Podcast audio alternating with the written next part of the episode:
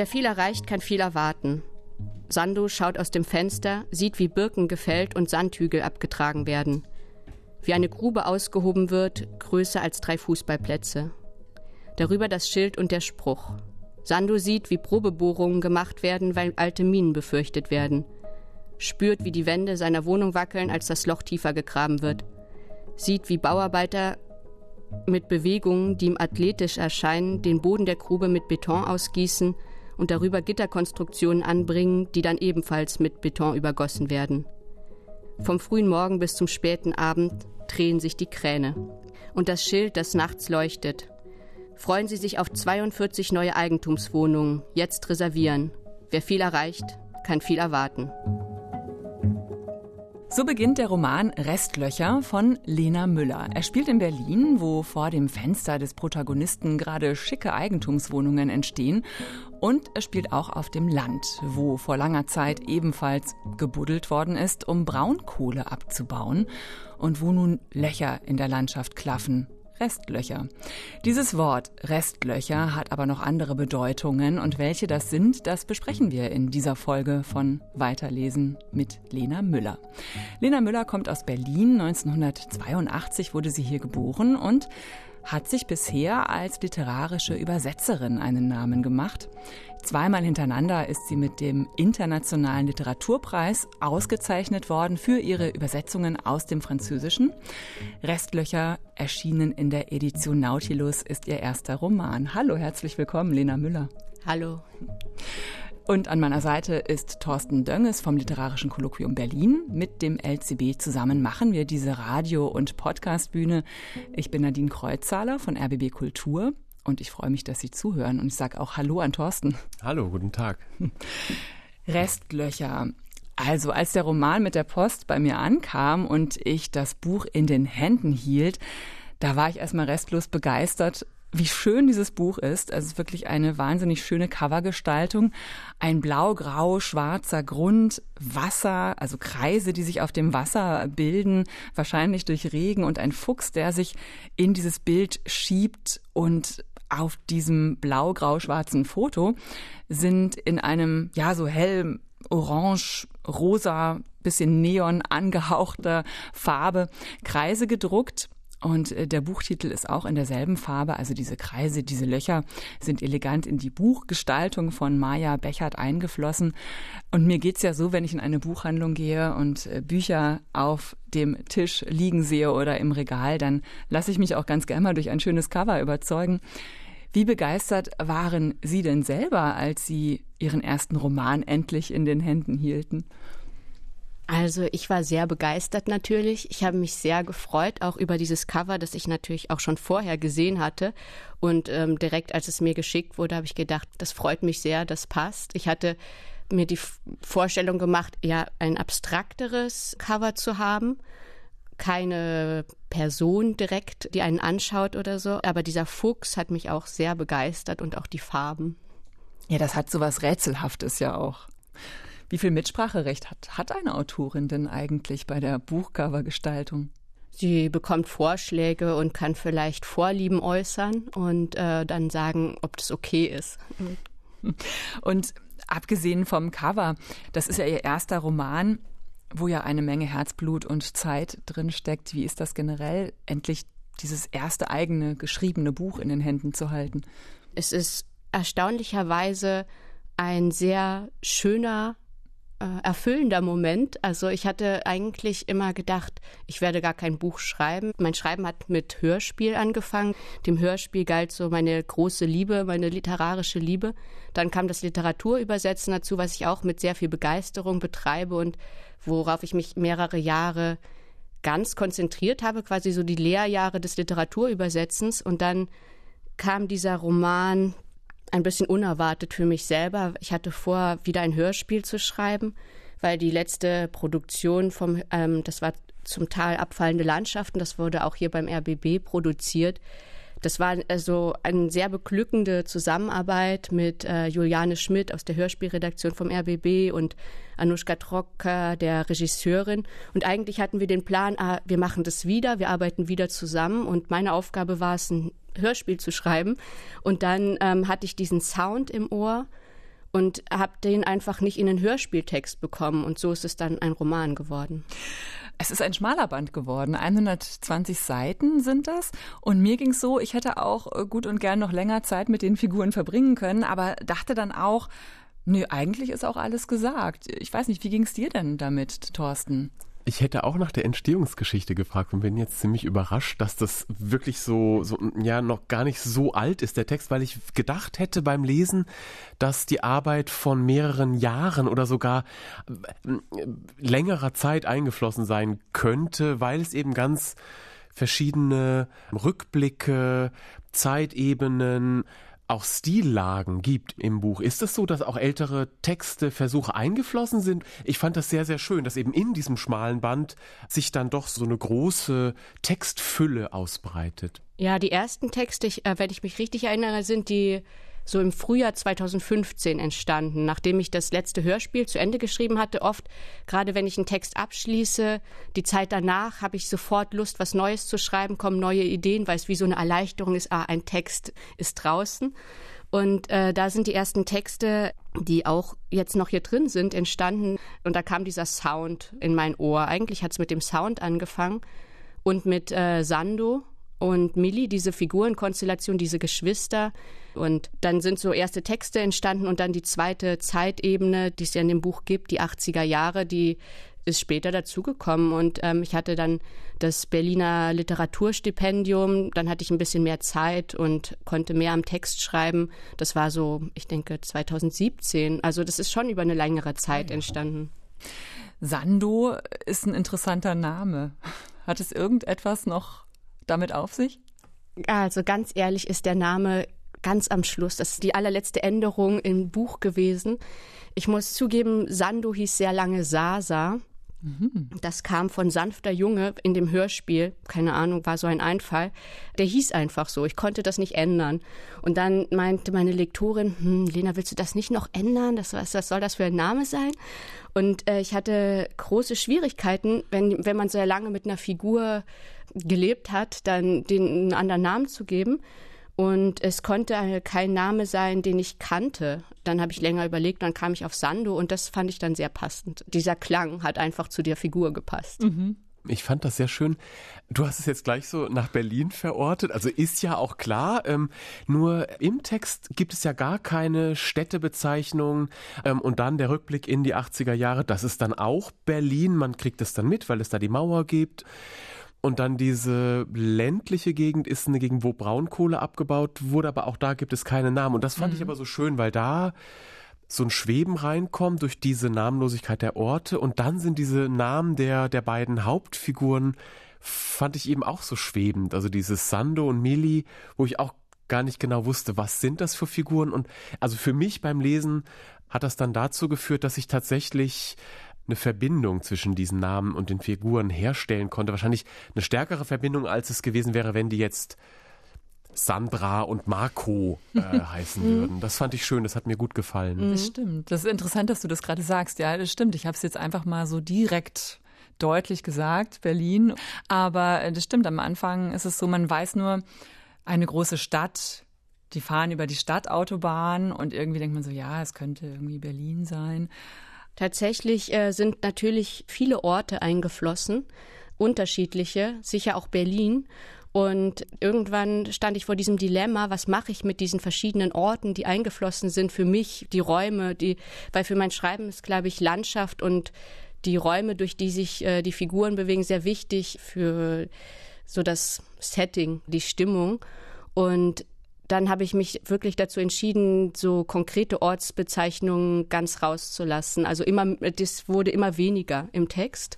Und ich hatte dann auch das Gefühl, das bekommt so einen Schweben, was mir gut gefallen hat. Aber ich fand es auch gerade interessant, dieses, äh, ja, es spielt in Berlin, weil ich habe letztens auch einen Podcast zum Buch gehört, wo der Rezensent meinte, also Sando lebt in Hamburg, auch so ganz selbstverständlich. Und es hat mich auch gefreut. Das fand ich auch schön. Ja, man verortet es immer da, wo man sich gerade selber sieht, vielleicht. Das ist universell. Es muss eine U-Bahn und eine Stadtautobahn geben. Mhm. Genau, genau. Das sind die Mindestvoraussetzungen. Vielleicht lernen wir den Hauptprotagonisten mal ein bisschen näher kennen, Sando, hm, der eben in einer großen Stadt lebt und seine Doktorarbeit schreibt, beziehungsweise eigentlich ja nur so tut, als würde er seine Doktorarbeit schreiben. Er hat eine Doktorandenstelle an der Uni, ist da aber eigentlich fast nie, wirkt ein bisschen ziellos und auch äh, lustlos. Wie würden Sie ihn denn beschreiben als Menschen? Was, was treibt ihn um? Sando ist eine sehr sehnende Figur für mich, also jemand, der viel Sehnsucht empfindet nach Dingen, die vorbeigegangen sind und die ihre Spuren hinterlassen haben. Vielleicht, äh, das ist auch diese Metapher mit den Restlöchern gewesen, dass die Sachen, die nicht mehr da sind, eigentlich sehr große Spuren hinterlassen in uns, äh, um uns herum. Und Sando hat jetzt in diesem, als wir ihn kennenlernen, konkret Liebeskummer, weil er verlassen wurde vom Fuchs, der eine ganz andere Persönlichkeit ist als äh, Sando, der sehr aktiv gestaltend engagiert ist und deswegen auch für Sando wie eine Art Krücke, um mit der Welt klarzukommen. Aber der hat ihn verlassen und Sando muss dann quasi selbst mit der Welt klarkommen und mit sich und mit seiner Sehnsucht. Wollen Sie uns mal eine Stelle vorlesen, dass wir auch ein bisschen den Sound noch näher kennenlernen dieses Textes und auch ein bisschen mehr noch in die Figur Sando eintauchen können? Sehr gerne. Das Glas der Eingangstür hat einen Sprung, der Knauf hängt schief. Und als er ihn dreht, greift der Mechanismus nicht.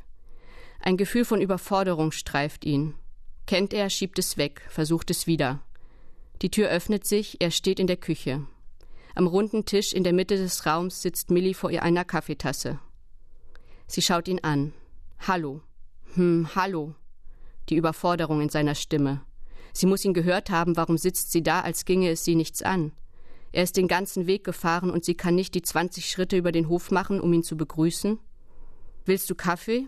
Sie deutet auf die Kaffeekanne auf dem Tisch. Er nickt und setzt sich auf einen Stuhl, über dessen Lehne eine scharfarbige Wolljacke liegt. Millie steht auf, sucht eine saubere Tasse, findet keine, nimmt eine aus der Spüle, lässt Wasser darüber laufen und gibt sie ihm. Er wirft einen skeptischen Blick in die Tasse und schwenkt sie durch die Luft, um sie zu trocknen. Sehnt sich schon nach seiner Küche, hatte er sich nicht geschworen, nie mehr aus schmutzigen Tassen zu trinken? Er schenkt sich Kaffee ein, von dem er auf den ersten Blick vermutet, dass er stark und bitter ist, gibt zwei Löffel Zucker dazu und rührt um. Eigentlich trinkt er nie Zucker im Kaffee, aber nun scheint ihm jede Unterstützung willkommen. Millie hat sich wieder auf ihren Stuhl fallen lassen und betrachtet ihn ohne ein Wort. Müde sieht sie aus und etwas verquollen. Vielleicht nicht direkt verquollen, eher pausbäckig. Ist das eine Bezeichnung, die auf erwachsene Personen passt? Er berührt ihre Hand, die auf einer freien Stelle auf der Tischplatte liegt. Die Hand ist warm und rau. Schön, dass du gekommen bist, sagt sie und schaut auf die Uhr. Seufzt, zieht ihre Hand zurück und steht auf. Ich muss mal wieder lacht ihr Lachen, das er kennt und dass sie lacht, wenn sie mit den Gedanken schon bei der nächsten Sache ist. Steigt in die Gummistiefel, die unter dem Tisch stehen, geht durch die Tür und schlägt sie hinter sich zu. Er schaut ihr durch die gesprungene Scheibe nach. Leicht macht sie es ihm nicht. Er trinkt den Kaffee nur lauwarm und viel zu süß. Steht dann auf und geht ihr nach. Hitze schlägt ihm entgegen. Der Raum ist klein, trotzdem fällt es ihm zunächst schwer, sich zu orientieren. Ein Radio spielt laut, eine Art Nebel hängt in der Luft. Wasserdampf, Mehlstaub, Rauch. Auf der gegenüberliegenden Seite des Raums ein Backofen. Die Ofenklappe steht offen. Sando hat noch nie solch ein Feuer gesehen. Flammen drängen nach oben, wogen über den Steinboden des Ofens, Flammen, die von nirgends zu kommen scheinen, lang ausgestreckt, sich gegenseitig übertrumpfend, eifrig. Sando vorsichtig darauf zu. Millie an ihm vorbei, scheint überall gleichzeitig zu sein, wirft neue Holzscheite ins Feuer, das, wie sich herausstellt, hinter einer Klappe unter dem Ofen brennt. Gießt Wasser in den Trog der Knetmaschine, die einen Teig bearbeitet, kommt vor einem Tisch zum Stehen, ihre Hände über der Arbeitsplatte aus Holz greifen nach Teigkugeln, die zwischen grauen Tüchern liegen, Leiber aus Teig, kleine dicke Babys, denkt es Sando, die dort liegen und aufgehen, dann in Millis Hände geraten und auf der mehligen Arbeitsfläche landen, plattgeklopft, gefaltet und zu länglichen Broten geformt werden. Sando, du bist, Millie lässt die Worte im Raum stehen. Was bin ich? Sie grinst. Im Weg. Du stehst im Weg. Er lehnt sich an die Wand. Ich bin stundenlang gefahren, weil du mich hier haben wolltest. Er klingt vorwurfsvoll, möchte übertreiben. Das zeigt, dass ich an die Liebe glaube. Das Problem ist nur, dass es niemanden interessiert. Vielen Dank, Lena Müller. Restlöcher, so heißt dieses Buch. Ich finde es total interessant, gerade auch in, in dieser Passage, die wir gerade gehört haben, wird so dieser Gegensatz schon deutlich. Also Millie, diese handfeste Schwester, die anpackt, die Brote backt, die sowas ganz Greifbares macht und im Gegensatz dazu Sando, der der so ein bisschen schwimmt in, in seinem Leben und so gar nichts Greifbares zu haben scheint. Wie sind die Figuren eigentlich? Wie haben die sich so entwickelt? Sando und Millie gab es in dem Hörspiel zum Teil abfallende Landschaften. Ich weiß nicht mehr, wie sie genau entstanden sind. Auf jeden Fall hat mich diese Spannung sehr interessiert zwischen einer sehr zupackenden Schwester und ihrem sehr so sanften, zögerlichen, zweifelnden Bruder. Ich finde einfach auch ähm, Sando als Figur eigentlich sehr sympathisch. Also ich mag diese zweifelnde, hinterfragende, zögerliche Art. Aber ich mag es auch, dass Millie ihm manchmal gegen den Karren fährt und sagt, also du nervst auch ein bisschen mit deinen ewigen, also mit so einer gewissen Passivität oder so einem sehnsuchtsvollen Abwarten.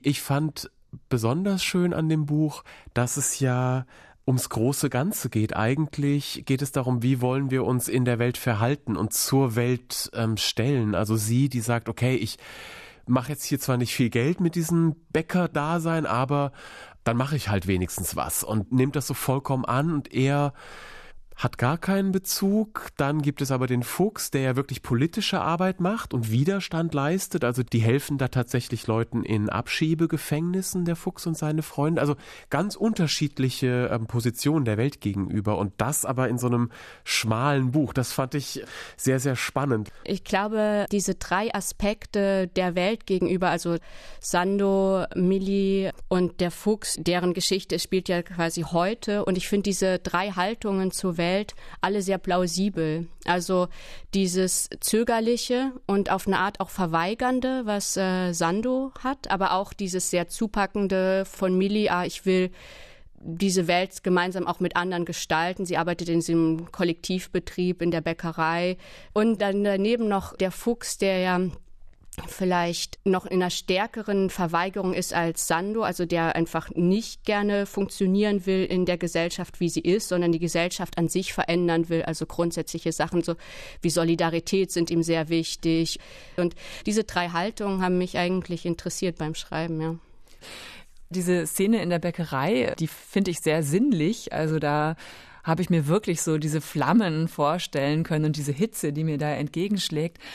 Und ich habe dann gelesen, als ich mich vorbereitet habe auf dieses Interview, dass Sie ja selber auch mal in Frankreich in einer Bäckerei gearbeitet haben. Ja, Wie kam es ja. denn dazu? Ich bin nach dem Abitur nach Frankreich gegangen und habe da erst so gejobbt und äh, gearbeitet und bin dann in so einen Kollektivbetrieb geraten, wo ich mit anderen zusammen so eine Kollektivbäckerei tatsächlich betrieben habe. Und äh, das war eine sehr allumfassende Ausbildung, weil wir ja ein, einfach alles machen mussten, sowohl ähm, die Arbeit in der Bäckerei als auch die Buchhaltung, als auch äh, den Verkauf. Und äh, das habe ich dann einfach von den anderen, die dort auch gearbeitet haben, gelernt oder mit denen gemeinsam gelernt. Und für mich war das äh, schon eine sehr erfüllende Tätigkeit. Also Bäckerei ist sehr eine körperliche Arbeit, steht sehr früh auf, hebt sehr schwere Sachen, ist großen Temperaturschwankungen ausgesetzt. Aber es macht sehr viel Spaß auch. Also in so großen Holzöfen zu backen ist eine großartige körperliche, also sinnliche Erfahrung. Aber ja, auch dort habe ich schon geschrieben. Wie hat das denn vielleicht Ihr Verhältnis auch zu Brot, zu Handwerk, zu körperlicher Arbeit nachhaltig noch äh, beeinflusst? Können Sie jetzt immer noch Brot backen? Ich backe nie Brot äh, tatsächlich. Also ich habe auch äh, während der ganzen Corona-Lockdown-Zeit kein einziges Mal Brot gebacken. Vielleicht bin ich da auch die einzige Person überhaupt, die das nicht gemacht hat. Aber diese Produktion, dieses ähm, viele, viele Kilo Brot in einem sehr großen Ofen backen, das hat mich begeistert. Und ich habe Schwierigkeiten, auf so kleine Öfen umzustellen, so die, die ich in meiner Küche äh, stehen habe. Also das habe ich gar nicht so gemacht. Aber ich finde es immer schön oder beglückend, wenn ich im Leben auch so praktische, handwerkliche Arbeit und künstlerische, intellektuelle Arbeit verbinden kann. Also das, das hat schon auch immer so mich beschäftigt, dass ich eigentlich beides in meinem Leben haben will. Und ist damals die Liebe zu Frankreich erst entstanden durch diesen Aufenthalt nach dem Abitur oder wie hat sich diese frankophone Leidenschaft entwickelt? Ich habe ja meine Schulzeit tatsächlich in der Grenzregion verbracht. Also ich habe in Trier Abitur gemacht und bin dort zur Schule gegangen und äh, da war einfach die Nähe zu Frankreich sehr prägend in der Schule. Das, das Französische war sehr präsent und äh, ich bin da viel gewesen und dann war es irgendwie naheliegend. Es war das nächste Spannende, was zu erreichen war, so für mich dann, also die, über die Grenze hm, zu gehen. Übersetzen, Sie sind ja literarische Übersetzerin, hat ja auch etwas von Hand Werk stelle ich mir vor. Ne? Sie müssen ja vielleicht auch dann mit den Worten umgehen, wie vielleicht mit einem Laib Brot, die bearbeiten, immer wieder nochmal nachbessern. Äh, ich glaube, es gibt da Aspekte, die finden sich darin wieder. Dieses handwerkliche Arbeiten mit der Sprache. Also der Auftrag ist sehr klar. Ähm, du hast viele, viele Seiten Text vor dir, musst dich da durcharbeiten. Es ist auf eine Art auch sehr körperlich. Also es ist ja auch oft, wenn man Romane übersetzt, eine sehr langwierige Arbeit, wo sehr klar ist, okay, was ist jeden Tag zu tun? Du musst so und so viele Seiten schaffen, du musst dich ähm, durch diesen ganzen Text graben. Ich erlebe das schon auch als körperliche Arbeit, äh, aber es hat natürlich noch viel mehr Ebenen, wo ich andere Aspekte von meiner Persönlichkeit einbringen muss als jetzt meine Muskelkraft. Und hat immer diese handwerkliche und diese künstlerische, literarische Seite. Sehr, sehr erfüllende Arbeit auch. Mhm. Wie einfach oder schwierig ist es denn? Also ich stelle mir das ja so vor, du hast gerade gesagt, du hast dieses dicke Buch auf Französisch oder dünnes Buch, wie auch immer, vor dir liegen und musst dafür dann eine Tonlage, einen Sound, einen Stil auf Deutsch finden. Ist das dann bei der Suche nach einem eigenen Sound, einem eigenen Stil eher ein Vorteil oder behindert das, wenn du denkst, okay, was ist denn jetzt eigentlich die Tonlage, in der ich nicht als Übersetzerin Lena Müller, sondern als Autorin Lena Müller schreiben möchte? Na, ich glaube, ich höre sehr stark einen Sound, wenn ich einen Text anfange, also wenn ich äh, selber schreibe, dann ist eigentlich der Ausgangspunkt ein Sound, den ich höre, der zu einer Figur gehört, zu einem Setting, der drängt sich mir quasi auf.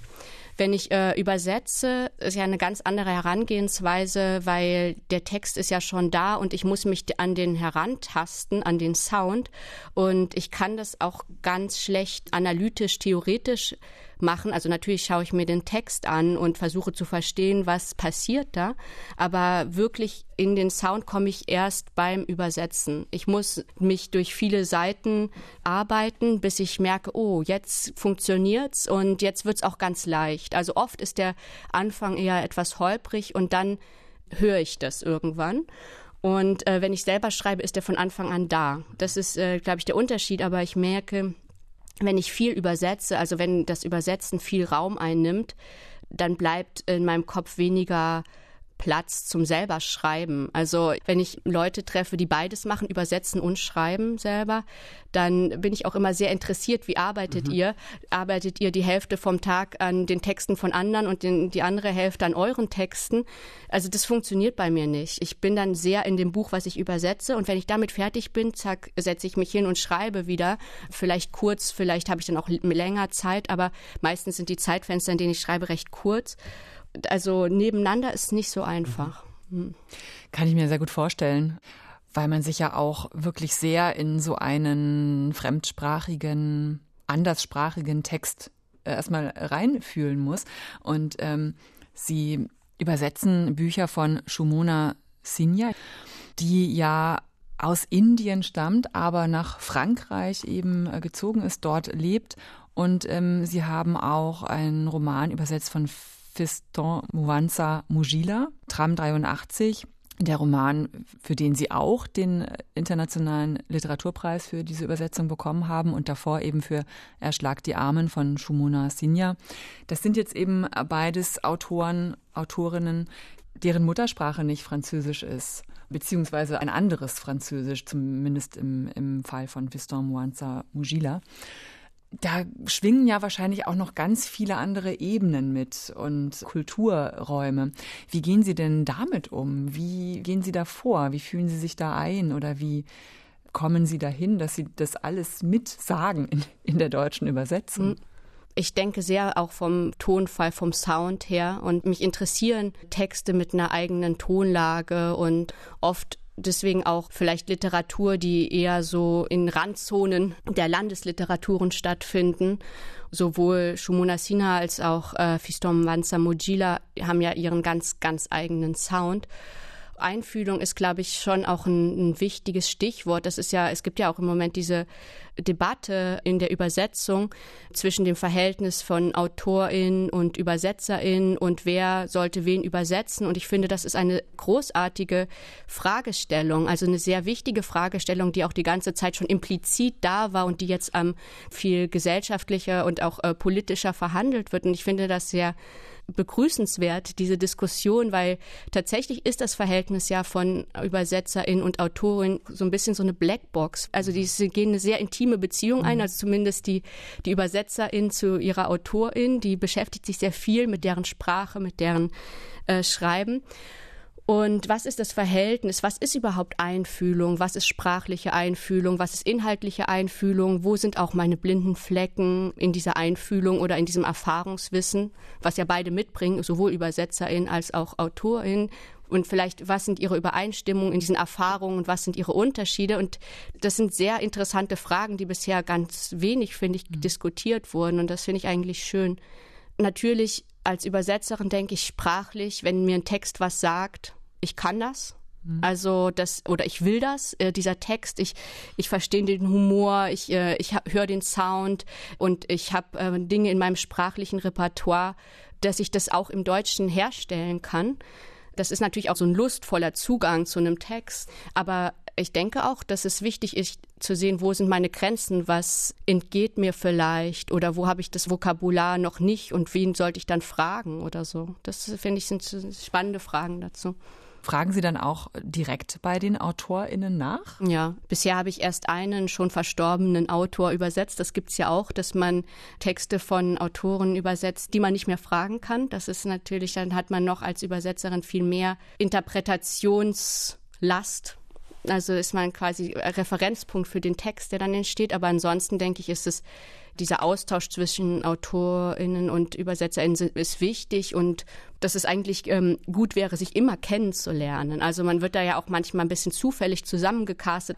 Das wird ja in den Verlagen oft entschieden. Und ich denke, es ist schon gut, wenn man die Möglichkeit hat, sich kennenzulernen, sich auszutauschen, Fragen zu stellen. Stichwort Einfühlung. Ich fand das ganz schön, weil ich, das ist ein sehr ähm, deutscher Kontext. Also Stadt und Land, klar, unterschiedliche Milieus vielleicht auch.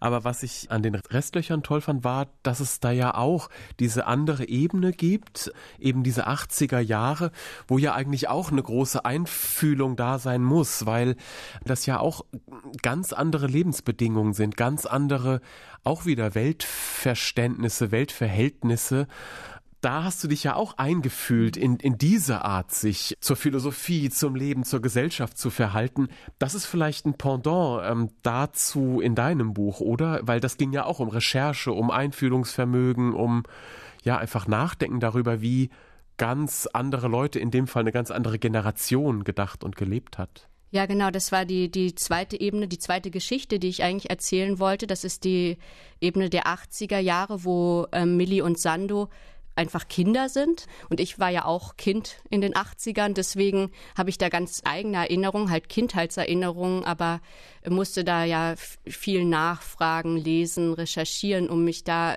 ähm, in die Welt der Erwachsenen zu der Zeit reinzudenken. Die Protagonistin eigentlich dieser 80er Jahre Geschichte hier in dem Buch ist ja Clara. Das ist die Mutter von Sando und Millie. Und die hat eine ganz interessante Biografie. Sie kommt eigentlich aus einem relativ bildungsfernen Milieu und ist schon verheiratet, hat schon zwei Kinder, ist eigentlich sehr gesettelt das ist vielleicht auch so eine Aufbruchsstimmung der eher 70er, 80er Jahre, diese zweite Bildungswege, dass einfach ganz andere Menschen nochmal Zugang zur Universität hatten und dann auch einfach einen ganz anderen Zugang zur Theorie und so eine Begeisterung. Und Clara wird ja dann auch Feministin, und liest viel soziologische, feministische Literatur. Und es ist eine ganz persönliche Emanzipationsbewegung, aber natürlich auch eine intellektuelle Bewegung hin in, in andere Welten. Und diese Art von Bildungsaufbruch, Klassenwechsel vielleicht hat mich da interessiert in den 80er Jahren und auch dieses Genau, die leben in einer Studenten-WG dann und das politische Engagement spielt eigentlich immer eine Rolle, ist so in, im Alltag so verwoben. Diese Stimmung hat mich interessiert, weil die 80er Jahre sind ja auch gar nicht unbedingt die Zeit der großen Utopien. Also es gibt so dieses Gespräch über Tschernobyl und ähm, diese eigentlich im Angesicht der Katastrophe und trotzdem auch so was Ernsthaftes, wir können diese Gesellschaft verändern oder wir sind gerade dabei, sie zu verändern, weil wir jetzt Soziologie betreiben, wo wir doch zum Beispiel gar nicht dafür vorgesehen waren. Also das fand ich eine, eine schöne Atmosphäre, an die ich mich teilweise auch zurückerinnern konnte, aber die ich mir auch erschließen musste. Lassen Sie uns doch mal zurückspringen in die 80er Jahre mit Ihrem Text. Clara hatte quasi ihren Bildungsausbruch aus ihrer Familie ist studieren gegangen, hat Millie und Sando auch mitgenommen als Kinder. Und nun sind die beiden zurück bei ihrem Vater und Clara ist verschwunden, zum ersten Mal verschwunden. September 1989. Braune Fußbodenkacheln. Glatt und kühl war sie die Wohnung, in die Millie und Sando zu Dieter gezogen waren. Die Sonne zeichnete am Nachmittag ein großes Rechteck auf den Boden, Millie und Sando legten eine Decke in das Rechteck und spielten mit kleinen Puppen. Sie zogen mit der Decke und der Sonne durchs Wohnzimmer, und wenn sie an der Wand zur Küche ankamen, kam Dieter nach Hause. Mittags schaute manchmal eine Nachbarin vorbei und kochte etwas, schenkte ihnen große Gläser Kakao ein und spielte Karten mit ihnen, bevor sie den Abwasch erledigte und ging. Dieter kam mit zwei Einkaufstüten von der Arbeit und manchmal kochte er ihnen etwas für den nächsten Tag vor und erklärte, wie sie es nach der Schule aufwärmen sollten. In der Schule unterhielten Millie und Sando sich flüsternd, ihre Stimmen hatten einen verschwörerischen Klang, der die anderen Kinder misstrauisch machte. Sando und Millie hatten einen Schlüssel, um die Wohnung aufzuschließen, und wenn sie nachmittags rausgingen, vergaßen sie ihn oft und beschuldigten sich gegenseitig, bis Sando weinte und Millie der Tür einen wütenden Tritt versetzte. Dieter machte ein trauriges Gesicht, wenn er sie vor der Tür sitzen sah, schloss auf, stellte seine Einkaufstüten in die Küche und schenkte sich ein Glas Wein ein. Machte das Abendessen, ärgerte sich, wenn Millie und Sando sich leise unterhielten. Was habt ihr denn? Sie verstanden, dass es sich um einen vorübergehenden Zustand handelte. Dieter ließ keinen Zweifel daran. Natürlich war es nicht auf Dauer angelegt. Bis auf weiteres war es Millis, Sandos und Dieters Aufgabe, ein gutes Team zu bilden und zu improvisieren. In der ersten Woche fragten sie, wann die Mutter denn kommen werde. Sie machten sich Sorgen, dass sie sich vielleicht verfahren haben könnte. Schließlich war sie alleine mit dem Auto unterwegs. Dieter sagte, dass sie sich nicht verfahren habe, dass sie bloß absichtlich einen Umweg genommen habe, und dabei lachte er kurz, einfach einen Umweg gefahren sei mit seinem Auto. Also fuhr Dieter bis auf weiteres mit dem Rad. Die ersten Blätter fielen von den Bäumen. Sando bemerkte es zuerst nicht. Es war Millie, die ihn darauf aufmerksam machte. Schau, die Blätter fallen runter. Aber es waren wirklich wenige. Man sah es den Bäumen noch gar nicht an. Die Sonne veränderte ihren Gang durch das Wohnzimmer. Das Rechteck veränderte seine Form. Millie zeigte es ihm. Schau, es verschwindet auch früher. Millie maß die Zeit, beobachtete sie genau und teilte Sando ihre Beobachtungen in allen Details, flüsternd mit. Sando war beruhigt, dass Millie die Zeit im Griff hatte. Dieter, wir improvisieren. Millie, die Birke, du musst auf die Birke achten. Das genügte Sando als Antwort auf seine Fragen. Millie erklärte ihm, dass die Birke draußen ihre Birke sei, ob er denn nicht gemerkt habe, dass sie die einzige Birke weit und breit sei, ob er denn blind sei. Vor dem Umzug hatte es viele Birken gegeben, jetzt aber gab es nur diese, und deshalb sei sie besonders wichtig. Millie las an der Birke die Zeit, und als die Birke keine Blätter mehr hatte, als sie kahl dastand und sich im Wind wiegte, fuhr eines Nachmittags ein Auto auf den Parkplatz vor dem Haus und leuchtete mit den Scheinwerfern in die Wohnung. Die Mutter mit einer Reisetasche neben dem Auto, aus dem sie gerade gestiegen war. Millie und Sando beobachteten, wie sie die Treppe zum Haus nahm, wussten nicht genau, was sie tun sollten und blieben, wo sie waren. Millie, die flüsterte, Siehst du, da ist sie, habe ich dir doch gesagt und Sando, der sich nicht erinnern konnte, dass sie etwas darüber gesagt hatte, flüsterte Ja. Die Mutter musste klingeln, weil sie keinen Schlüssel hatte, und Mini verließ ihren Posten, um ihr aufzumachen. Dann stand die Mutter in der Tür, leuchtend, als seien alle Scheinwerfer auf sie gerichtet, lächelnd, eine Entschlossenheit im Gesicht, vielleicht ein wenig Anstrengung, kaum merklich. Die Mutter schien froh, sie zu sehen und drückte sie oft und nahm Sando auf den Schoß. Millie war zurück auf ihrem Platz, und warf Sando ärgerliche Blicke zu, als sie sich allein um ihre Decke kümmern musste. Vielen Dank, Lena Müller, mit einer Stelle nochmal aus Restlöcher. Die Beziehung zur Mutter, die spielt ja für Sando eine große Rolle. Er sagt an einer Stelle, Liebe heißt immer auch, sich zu verpassen, den anderen zu verpassen. Und er hat das Gefühl, dass er seine Mutter auch ganz oft irgendwie verpasst hat, dass sie immer vertieft war in irgendetwas und er weiß aber auch nicht genau in was.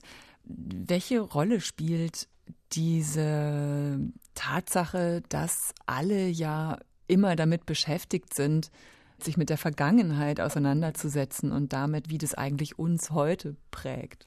Sando ist davon geprägt, dass seine Mutter mit sehr viel anderen Sachen auch beschäftigt war und er immer das Gefühl hatte, ich erwische sie nicht so ganz, sie ist nicht so da, wie ich mir wünsche und da ist so ein Schmerz geblieben, halt ähm, vielleicht ist das auch das, was seine Sehnsucht, seine sehnsuchtsvolle Haltung begründet hat, wer weiß. Und sie verschwindet ja auch immer mal wieder tatsächlich. Ne? Tatsächlich ne? entzieht sie sich manchmal diesem familiären Kontext, der ihr vielleicht auch zu eng ist ähm, und das gehört so zu ihr, sich da solche Freiräume oder Auszeiten zu nehmen. Und natürlich, als ihre Kinder äh, noch, also Sando und Millie klein waren, war das für die vielleicht äh, auf eine Art viel beängstigender. Aber mich hat auch interessiert diese Notwendigkeit, den eigenen Weg zu gehen, also den eigenen Bildungsweg oder also auch sich diese Freiräume zu nehmen, die Clara zu der Zeit spürte, die muss sie sich nehmen, um als Person zu wachsen und dass das natürlich in den Beziehungen, die Menschen eingehen, in den Verbindlichkeiten, dass das auch zu, zu Schmerz und zu Sehnsucht vielleicht führt. Aber es war mir auch wichtig, es entstehen ja keine Brüche. Die kommt ja auch immer wieder und sie ist ja auch da. Und Sande und Millie können eigentlich auch auf sie zählen aber sie lässt sich halt auch nicht so ganz vereinnahmen. Diese Spannung, finde ich, ist eigentlich auch eine, eine wichtige feministische Fragestellung und zeigt auch so die Kontinuitäten auf. Also dieser Aufbruch in den 80ern auch von der Frauenbewegung, also auch in der individuellen Lebensgestaltung zu entscheiden, ich will meinen eigenen Weg gehen. Und diese Fragen, die sind ja bis heute nicht anders geworden. Also das ist, ist ja schon so eine Kontinuität. Wie viel eigenes kann ich machen und trotzdem in Verbindung und in Verbundenheit zu bleiben bei den Menschen, die auch äh, zu mir gehören oder von mir abhängen? Das hat mich sehr interessiert, auch an Clara.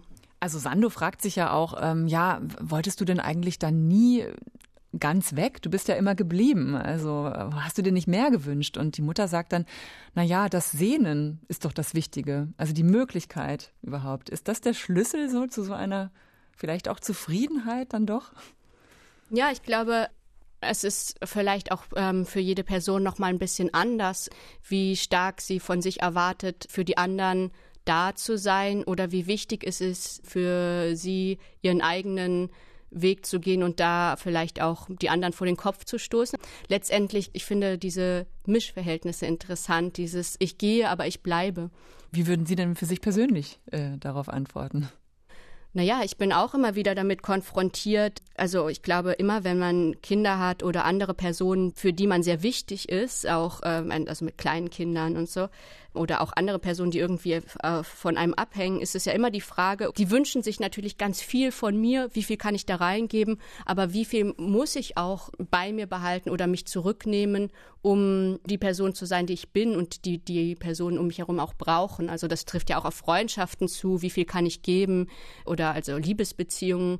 Das ist für mich ja, glaube ich, eine Frage, die mich täglich beschäftigt. Ich finde das auch so interessant, denn äh, was du gerade mit Mischung bezeichnest, das ist wahrscheinlich auch das Verrückte an der Beziehung von Generationen miteinander, dass im Nachhinein das, was die Elterngeneration erlebt hat und gemacht hat, so schlüssig erscheint und so komplett ausgegoren, während das eigene Leben so unausgegoren. Da gibt es ja diese schöne Passage im Buch, wo es heißt, äh, wann hat man es schon mal als ausgegorene Mischung gesehen, das Leben? Also im Prozess kommt das jeder Generation wieder so vollkommen ja, unvorhersehbar und in diesem Gärungsprozess vor und im Nachhinein denkt man, ach klar, Aufstieg durch Bildung, schlüssiges Konzept mit einer vernünftigen Basis an philosophischen Texten und so. Aber für die Leute damals in den 80er Jahren war das alles genauso im Fluss. Und das ist wahrscheinlich je nachdem, wie man das betrachtet, entweder total frustrierend oder eine große Motivation, dass es halt für jede Generation wieder diese Fragen gibt. Wie gehen wir miteinander um? Wie leben wir Beziehungen? Wie gestalten wir die Erziehung der Kinder? Wer macht die Hausarbeit? Mal ganz äh, blöd mhm. gesagt. Und das kommt dann immer wieder und ja, wirkt dann aber im Rückblick so schlüssig. Mhm. Und tatsächlich auch äh, mich interessiert dieser Klassenwechsel oder wenn ähm, Leute auch durch Bildungsaufstieg das Milieu wechseln, das sind ja auf einer individuellen Ebene große Veränderungen und Umwälzungen. Also die, die Beziehungen, also Dieter und Clara, das sind die Eltern ja, die, äh, die sind verheiratet, das ist alles, hat irgendwie so eine vertragliche, feste Ebene, aber zwischen denen wird ja dann auch ganz viel ausgehandelt, wenn die eine sich entscheidet, ich wechsle das Milieu, ich bewege mich in ähm, akademischen Kontexten und du du machst es nicht. Also dass eigentlich diese Bildungsaufstiege und äh, Klassenwechsel der 70er, 80er Jahre, dass das natürlich auf persönlicher Ebene lange Schatten wirft oder auch in den Beziehungen so da sehr viele Umwälzungen passieren, die gesellschaftlich finde ich gar nicht so viel Beachtung finden. Was ist da so im Untergrund? Was passiert da alles, wenn die Menschen sich auch anpassen an neue Milieus oder sich auch verabschieden von Leuten, sagen, wir gehören zwar zusammen, aber wir sind nicht mehr dieselben. Also viele, viele Restlöcher, die da bleiben, äh, viele Fragen, die eben offen bleiben, die jeder auch für sich dann anders beantwortet, in dem Buch und natürlich auch in vielen verschiedenen Leben. Jetzt gerade leben wir ja in einer Zeit, die noch unvorhersehbarer ist als sonst durch die Pandemie. Wir wissen ja gar nicht, wie entwickelt sich das jetzt alles gerade weiter. Wie geht's denn für Sie jetzt weiter mit diesem Roman? Also stehen vielleicht doch irgendwelche Termine noch an, Lesungen? Ja, ich hatte mir äh, zum Jahresanfang, als ich mir so überlegt habe, was wünsche ich mir jetzt für dieses Jahr 2021, so unvorhersehbar wie es ist, hatte ich mir gedacht, ah, ich würde gerne zwei, drei schöne Lesungen mit Restlöcher machen. Jetzt ist es sehr schön, weil einfach doch mehr Anfragen kommen, weil ja auch schon viel Erfahrung jetzt besteht, ein bisschen mit Formaten zu experimentieren. Und also am 18. Mai werde ich im Brechthaus lesen, vielleicht im Innenhof äh, draußen mit äh, Publikum, vielleicht auch nur im Stream. Aber darauf freue ich mich schon. Mit äh, Annette Gröschner werde ich mich unterhalten, bei der ich auch studiert habe. Und dann werde ich, wenn alles gut geht, nach Kiel fahren zum Europäischen Festival des Debütromans, was auch ähm, wirklich eine freue ich mich, weil ähm, das die Idee ist, andere europäische DebütautorInnen kennenzulernen, sich zu unterhalten. Das kommt mir jetzt noch sehr äh, unwahrscheinlich vor, dass das wirklich als so eine Präsenzveranstaltung passiert. Aber wer weiß Anfang Juni, was da, wie die Situation ist. Genau, und das sind irgendwie schöne Anlässe, wenn man ein Buch veröffentlicht, dass man auch ja einen anderen Raum zum Austausch hat. Und wie wir auch gelernt haben, das Sehnen danach ist das Wichtige, die Möglichkeit. Wichtige. Vielen Dank, Lena Müller. Ihr Debütroman Restlöcher ist in der Edition Nautilus erschienen und hat 120 Seiten. Ich habe ihn sehr gerne gelesen. Thorsten, ich glaube, ich dir auch. ging es auch so. Ich bin Nadine Kreuzzahler von RBB Kultur und an meiner Seite war Thorsten, Thorsten Dönges vom LCB. Genau. Das war Weiterlesen, die gemeinsame Radio- und Podcastbühne von RBB Kultur und dem Literarischen Kolloquium Berlin, dem LCB. Vielen Dank.